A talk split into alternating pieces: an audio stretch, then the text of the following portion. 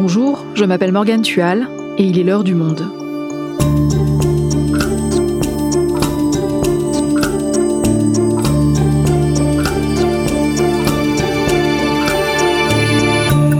Aujourd'hui, sommes-nous sur le point d'affronter une guerre de l'eau?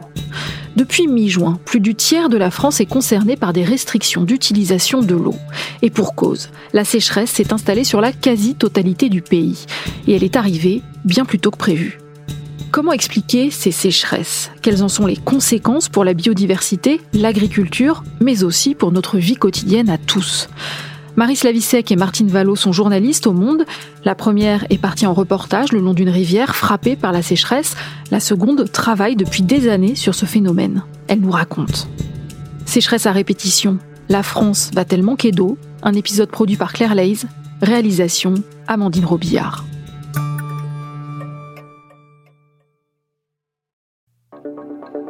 Villars-sur-Var, 720 habitants obligés de boire de l'eau en bouteille pendant trois jours, robinet fermé à cause de la sécheresse. Tout un pays assommé par la chaleur. Cet après-midi, vous ne trouverez pas une ville en France où il fera moins de 30 degrés.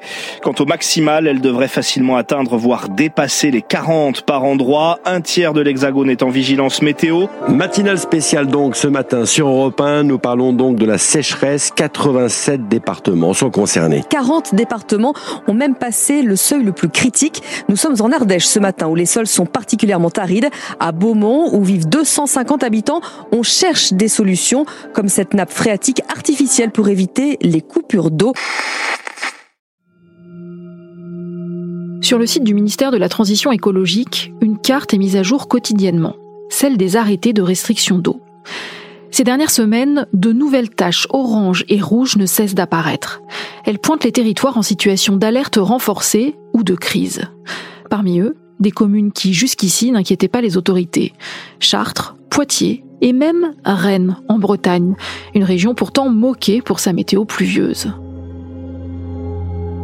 Un peu plus au sud, au cœur de l'ancienne région Poitou-Charentes, se trouve le bassin de la Boutonne. La zone souffre de sécheresse depuis plusieurs décennies mais cette année, elle est particulièrement précoce. La Boutonne est chérie par les habitants du coin. Sessions de pêche, balades en barque, baignades, ici, tout le monde peut citer quelques bons souvenirs au bord de la rivière. Mais ce que vous entendez là, ce n'est pas le gargouillement de la Boutonne. Non, le son de la rivière, en ce moment, ressemble plutôt à ça. Par endroits, à la place de l'eau, de l'herbe sèche craque sous les pieds de Marie Slavicek. Journaliste au Monde, elle est partie en reportage le long de la rivière. Alors c'est le peu de poissons qui me reste. Lui, c'est Jean-Charles Savio. Il est pisciculteur à Havaille-sur-Chizé, une commune collée à la Boutonne. En ce mois de juin, ses bassins à truites restent en plein soleil. J'ai quasiment plus rien. C'est la première fois que ça m'arrive. En volume ou en tonnage, je sais pas comment vous comptez. Ouais, mais j'ai rien. Là, il y en a quand même quelques-unes. Oui, oui, bon, il doit rester euh, 500 kg de poisson. D'accord, 500 kg. Au max de votre production, vous pouvez en avoir combien? Je peux produire 20 tonnes. Ok, d'accord. Ah oui, donc c'est effectivement pas grand-chose. Ouais, ouais. Vous, vous me disiez au téléphone la dernière fois que vous me disiez, oh, au final, moi, je suis pas trop affectée par la sécheresse, mais en fait. Euh... Ben si. euh... La truite a besoin d'une eau fraîche et bien oxygénée. Mais qui dit sécheresse dit baisse du volume d'eau et du courant. Confronté au même problème tous les étés, Jean-Charles Savio a tenté de trouver des solutions. Par exemple, installer des moteurs à hélice pour oxygéner l'eau de ses bassins. Il m'est arrivé un gros pépin en 2004-2005 avec le manque d'eau. C'est la fois où j'ai vu la source au plus bas, j'avais 54 litres seconde. En théorie, moi, je suis à 370 litres seconde. D'accord. Donc 370, c'est l'optimum. Ouais. Là, vous êtes à 120 et euh, donc 2004-2005, c'est descendu à 54. Ouais. Et ça veut dire qu'en gros, bah, il n'y avait plus de courant. Quoi. Voilà, il y a très peu de courant et j'avais des moteurs. Euh, ben, c'est des moteurs. Euh, vous voyez, c'est ce qui est là-bas sur la palette là. On D'accord. pose ça sur l'eau. Donc l'hélice brasse l'eau. C'est pour que ça une gerbe. oxygène. Voilà, ça oxygène l'eau. Et là, j'en avais une douzaine. euh, puis euh, mon alarme est tombée en panne. Un moteur a fait disjoncter l'installation et j'ai perdu euh, 9 tonnes 360 en une minute. Et là, ça m'a fait réfléchir. Je me suis dit, la nature fait qu'il y a moins d'eau, nettement moins d'eau maintenant l'été, euh, autant avoir moins de poissons. Moins de stress, et puis bah oui, parce qu'en fait, euh, s'il y a une coupure électrique due à un orage, pour venir euh, démarrer le groupe électrogène, donc il faut Ouais. être présent tout le temps. C'était trop de. Ah, il y a trop de contraintes. Trop de stress, trop Ouais, de contraintes de ouais. continuer à faire ça, quoi. Désormais, le pisciculteur remplit ses bassins uniquement quand la pluie revient en septembre ou en octobre. Une décision lourde de conséquences. Jean-Charles Savio évalue le manque à gagner à plus de 10 000 euros par an.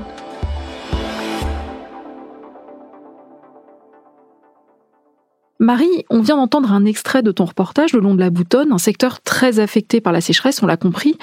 Déjà, est-ce que tu peux nous décrire ce territoire? À quoi il ressemble en ce moment? Alors, c'est une zone très très agricole. Il y a des champs à perte de vue quand on se promène en voiture et qu'on prend la départementale. C'est des immenses champs à droite et à gauche.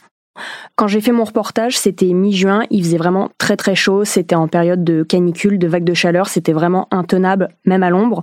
Et quand on se promène le long de cette rivière, le long de la Boutonne et de ses affluents, en fait, on n'a pas vraiment l'impression que c'est une rivière par certains endroits, tellement l'eau coule peu. C'est vraiment stagnant, on a un effet d'étang, il y a des espèces de plaques de végétation au-dessus de l'eau. Et sur certains affluents, il y a même la terre qu'on voit au fond du lit de la rivière, et à certains endroits, c'est craquelé, clairement, il n'y a plus d'eau, et depuis un bon moment. Une des images les plus marquantes, c'est quand je suis arrivée à un endroit juste à côté de la Boutonne où il était censé y avoir un petit affluent qui passait à à peu près 30 mètres de la rivière. Il y a un petit pont de bois qui enjambe euh, ce qui devait être une rivière et en réalité, aujourd'hui, il n'y a plus que des immenses touffes d'herbe qui poussent, il n'y a plus une seule goutte d'eau. Un autre moment marquant, ça a été quand euh, Frédéric Aymar, qui est le président du Symbo, donc c'est le syndicat mixte euh, qui s'occupe euh, du bassin de la Boutonne, qui prend en charge la gestion de l'eau sur ce territoire. Quand j'étais vers le nord-est de la Charente-Maritime, il m'a emmené dans un endroit où autrefois il y avait une rivière. Donc il m'a présenté l'endroit en me disant que là, il y a quelques mois encore, il y avait de l'eau qui coulait. Maintenant, il dit qu'il n'y a plus qu'une espèce de immense tranchée au milieu des champs. Dit que c'était même suffisant pour arrêter des chars euh, soviétiques. Et on sentait qu'il était vraiment très ému. Euh, Pour lui, c'était vraiment très très douloureux de voir un endroit où il y a quelques semaines à peine, il y avait de l'eau qui coulait. Et là, en fait, c'est empli de végétation, de hautes herbes. Il n'y a plus du tout d'eau. Et c'est le cas dans bien d'autres endroits en France. Martine, tu es journaliste au service Planète du Monde et tu connais bien cette thématique. Alors dis-nous, est-ce qu'on peut parler cette année d'une sécheresse inédite? Alors, inédite, oui, par sa précocité, par son étendue aussi. Elle concerne euh, à peu près tout le territoire, en fait. Un peu moins le nord et quelques zones euh, de la Nouvelle-Aquitaine, mais elle est surtout très précoce et très étendue. Oui, elle est assez inédite dans ce sens-là. D'ailleurs, cette précocité, elle touche notamment le bassin de la Boutonne. Cette année, au 15 juin, le territoire avait déjà atteint un niveau de sécheresse qu'on attend normalement pour la mi-juillet. Donc très concrètement, on a un bon mois d'avance. Qu'est-ce qui cause la sécheresse, Martine? On pense forcément au manque de pluie. C'est surtout au manque de pluie efficaces. Ce qu'on appelle les pluies efficaces, ce sont celles qui tombent à l'automne et à l'hiver et qui vont remplir les nappes souterraines. Et ces nappes, ensuite, ce sont elles qui alimentent les cours d'eau. Mais donc ces pluies efficaces ont vraiment beaucoup manqué en 2021 et à l'hiver 2022, puisqu'on considère qu'il y a eu 70% de précipitations en moins, ce qui est quand même vraiment énorme. Et c'est ce qui explique l'étendue de cette euh, sécheresse, qui donne lieu à des arrêtés de restriction d'utilisation de l'eau qui touchait fin juin 56 départements, ce qui est vraiment beaucoup et qui généralement augmente forcément pendant l'été. Et il n'y a que le manque de pluie qui explique cette sécheresse exceptionnelle? La sécheresse, elle est très largement liée au manque de pluie, mais ensuite, ce qu'on constate, c'est que les régions qui sont frappées par ces nappes euh, très très basses sont aussi celles qui irriguent énormément. Il se trouve que je reviens de reportages dans le sud de la Loire-Atlantique ou bien le nord de la Vendée, sont des régions qui sont extrêmement irriguées, là, en l'occurrence pour le maraîchage et le maraîchage industriel. Bizarrement, sur la carte de France euh, des arrêtés sécheresse, on voit bien qu'elles sont en rouge vif. C'est le cas d'autres régions comme le Loiret, par exemple. France Nature Environnement vient d'alerter en disant, euh, alors qu'on manque d'eau, l'agriculture irriguée, celle qu'on voit avec des aspergeurs, euh, il y a différents modes d'irrigation, mais celle-là c'est la plus spectaculaire, augmente fortement. Jusqu'à il y a peu, jusqu'en 2010, c'était 5% des terres agricoles qui étaient irriguées. Aujourd'hui, c'est euh, plutôt euh, 7% qui sont euh, irriguées. Il y a des cultures comme par exemple la vigne, qui est une plante adaptée euh, à des terrains assez secs, qui aujourd'hui est très largement irriguée. Donc on a moins d'eau et on en puise de plus en plus. Est-ce que la hausse des températures, ça joue un rôle aussi dans cette sécheresse? Oui, bien entendu, parce que plus il fait chaud, plus l'eau s'évapore. C'est une évidence euh, pour les sols, pour les plans d'eau, euh, voilà. Et évidemment, euh, quand il fait chaud, les plantes ont d'autant plus soif, donc elles absorbent de l'eau. C'est pour ça qu'on parle de pluie efficace, celle de l'hiver et de l'automne qui remplissent les nappes, alors qu'au printemps, cette eau-là va être absorbée par les plantes. Et a priori, les sécheresses sont amenées à s'aggraver. Oui, bien sûr, les sécheresses sont amenées à s'aggraver puisque euh, la saison des vagues de chaleur va durer beaucoup plus longtemps. Ça, c'est un fait. On a parlé tout à l'heure euh, des pluies qui ont été euh, insuffisantes cette année, mais on peut dire aussi que la neige diminue et c'est un phénomène important puisque certain nombre de rivières qui descendaient des Alpes qui étaient alimentées au printemps par la fonte des neiges cette réserve-là, on n'a plus non plus. La neige est beaucoup plus fine, elle va fondre très rapidement, créer peut-être des crues, et puis après, en été, il n'y aura plus rien dans les rivières.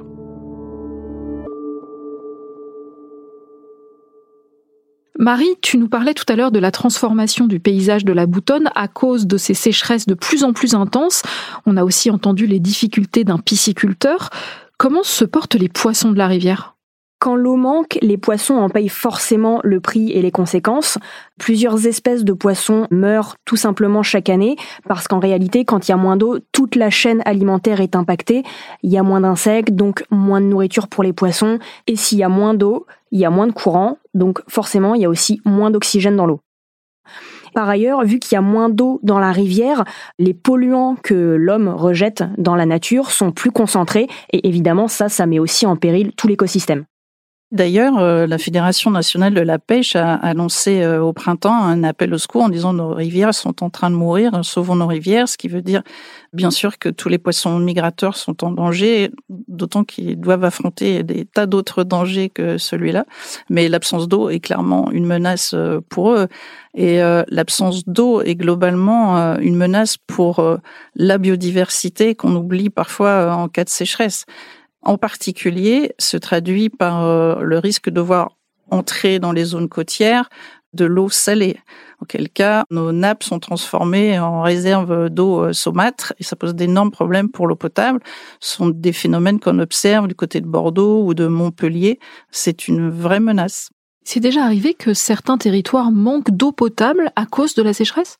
Oui, bien sûr, ça arrive euh, tous les étés. Alors souvent, ce sont des petites communes, donc on n'en parle pas forcément. Mais euh, je me souviens très bien qu'en 2019, qui était euh, un été particulièrement sec, le maire de Guéret, il y a plusieurs milliers d'habitants à Guéret, c'est la préfecture de la Creuse, était très inquiet. Il était à deux doigts de voir l'eau se couper au robinet. Donc il y avait une, un camion citerne en permanence euh, prêt à, œuvrer et puis des milliers euh, de bouteilles d'eau minérale stockées et ça arrive chaque été. Oui. Et que font les autorités pour éviter ce genre de situation? Éviter, c'est un grand mot, en tout cas pour réagir. Donc, euh, plus ça, plus essaye d'anticiper hein, davantage qu'autrefois. Et donc, cette anticipation prend la forme d'arrêtés préfectoraux qui interdisent un certain nombre de prélèvements. Ça va de la vigilance à la situation de crise. Ces taches rouges dont on parlait tout à l'heure, ce sont ces situations de, de crise. En situation de crise, on, interdit à peu près tout, sauf l'alimentation en eau potable, une petite part pour la biodiversité et l'écosystème. Et sinon, euh, presque tout est interdit, remplir sa piscine, laver sa voiture, euh, arroser sa pelouse, le golf, etc. Dans le bassin de la Boutonne, les préfectures des Deux-Sèvres et de la Charente-Maritime ont mis en place des restrictions dès le mois de mai pour l'usage de l'eau. Ça vise notamment les agriculteurs. Concrètement, ça réduit le volume d'eau qu'ils peuvent utiliser pour irriguer leurs plantations. Ok, mais ces restrictions, ce sont visiblement des mesures d'urgence. Sur le long terme, est-ce que l'État a un plan d'envergure pour lutter contre la sécheresse? La France est un pays qui ne manquait pas d'eau jusqu'il y a peu, plutôt bien doté, mais depuis plusieurs années, plusieurs étés, les agriculteurs en premier lieu se plaignent du manque d'eau. Donc il y a eu des réflexions qui ont été menées, notamment des assises de l'eau qui ont duré deux ans avec toutes les parties prenantes qu'on peut imaginer euh, intéressées par l'eau, que ce soit des agriculteurs, enfin des représentants, euh, des élus, euh, des représentants du tourisme, de la pêche. Donc ces assises de l'eau avaient abouti sur un modus bien dit, mais coup de théâtre. L'année dernière, le gouvernement a décidé de remettre tout ça sur le métier et de faire un Varenne de l'eau, et cette fois entièrement dédié à la question agricole. Ce qui a beaucoup déplu aux ONG qui ne sont pas venus siéger. Beaucoup d'hydrologues sont plaints de ne pas avoir été consultés. Donc ce Varenne de l'eau a duré plusieurs mois. Il aboutit à un certain nombre de décisions, d'idées, comme par exemple d'avoir recours à des eaux usées, mais quand même essentiellement des propositions d'augmenter la capacité de stocker l'eau l'hiver. Non pas l'eau de pluie comme c'est souvent annoncé, mais souvent de l'eau qui est pompée dans les nappes et qui est stockée en attendant l'été. C'est vraiment très compliqué d'impulser un changement dans les mentalités autour de l'usage de l'eau. On est habitué à tourner le robinet et à avoir de l'eau qui coule. C'est naturel, c'est évident pour tout le monde. À certains endroits, notamment dans le bassin de la Boutonne, il y a un déni d'une partie de la population face à l'aggravation de ces sécheresses qui sont maintenant habituelles et chroniques. On peut prendre pour exemple cette habitante, Nathalie, qui est patronne d'un bar dans un petit village, et elle, elle niait totalement euh, le phénomène. Et finalement, en en parlant avec elle, au bout de quelques secondes, elle finit par me dire que oui, effectivement, cette année, c'est exceptionnel, il y a vraiment moins d'eau, mais que c'est pas si grave que ça. Donc elle était à la fois consciente de ce qui se passait et aussi en plein déni. On sent que c'est compliqué pour les habitants. Donc il y a toute une partie de la population qui malheureusement s'acclimate à cette sécheresse et ils n'ont pas vraiment la volonté de lutter contre. C'est notamment ce que m'a expliqué Frédéric Aymar. Lui, c'est le président du syndicat mixte de la Boutonne. C'est la collectivité territoriale qui est chargée de l'entretien des rivières. Le problème, c'est qu'on a, on a des assecs depuis les années 80 sur certains cours d'eau. C'est devenu une habitude. Malheureusement, je pense qu'on s'y installe. Quoi. Hormis euh, les pêcheurs, euh, hormis euh, les associations de protection de la nature et les riverains, parce que moi, j'arrive pas à me satisfaire que quand j'explique à mes enfants qu'au bout de l'exploitation, en 1976, même au mois d'août, je pêchais des verrons dans un canal qui aujourd'hui est à sec. Et dans la série, c'était mieux avant. Ben là, je vous le confirme. Mmh. par quelques passionnés et autres, je dirais que l'immense masse s'y habitue. Et au-delà du fatalisme d'une partie de la population sur ce territoire, est-ce qu'il existe d'autres raisons pour expliquer le manque d'action collective face à la sécheresse? Alors pour ce qui concerne le bassin de la Boutonne, il faut vraiment avoir en tête toute l'histoire de ce territoire.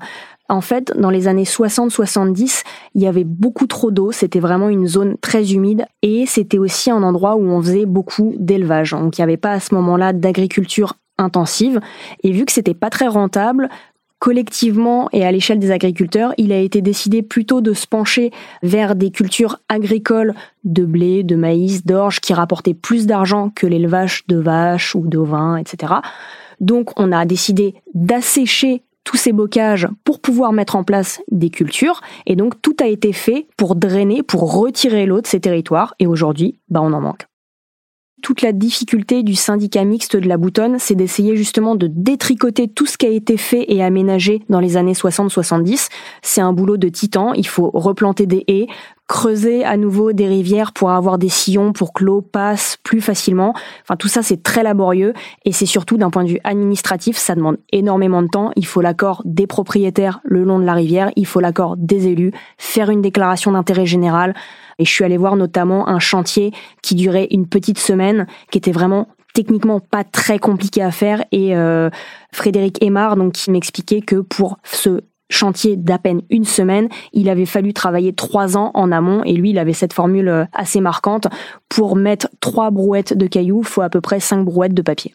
Et donc en fait, tout ce qui touche à l'usage de l'eau est source de tension. Oui, avec euh, l'eau qui diminue, les tensions augmentent clairement. Euh, on parle souvent de la guerre de l'eau.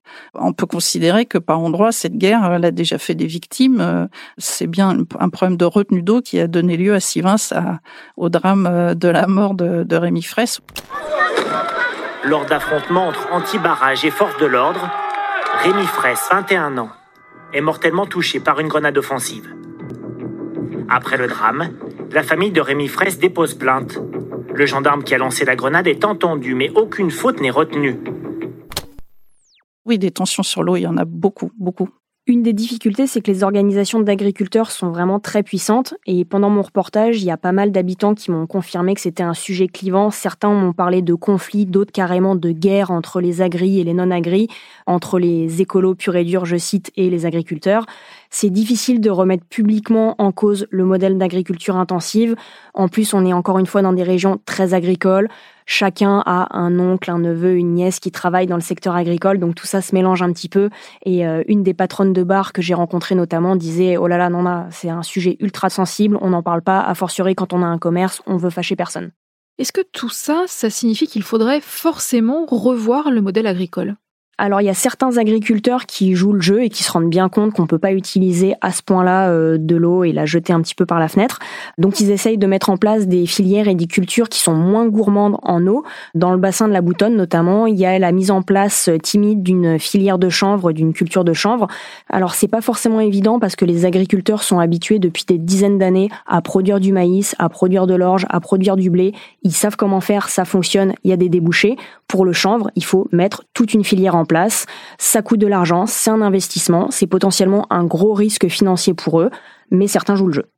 Je pense que le climat euh, va se charger de lui-même euh, d'inciter à changer le, modèle agricole. L'agriculture, c'est 80% des prélèvements en, été. Hein. J'ai l'impression que ce message-là, il est, loin d'être passé dans certaines régions. Là, je reviens de Loire-Atlantique, dans le sud. En un an ou deux, on, on, a continué à arracher toutes les haies. Ce sont des immenses parcelles de muguet ou de salades qui poussent, qui sont arrosées cette transition écologique n'est pas encore euh, à l'ordre du jour. Merci Martine, merci Marie. Merci. Merci Morgane.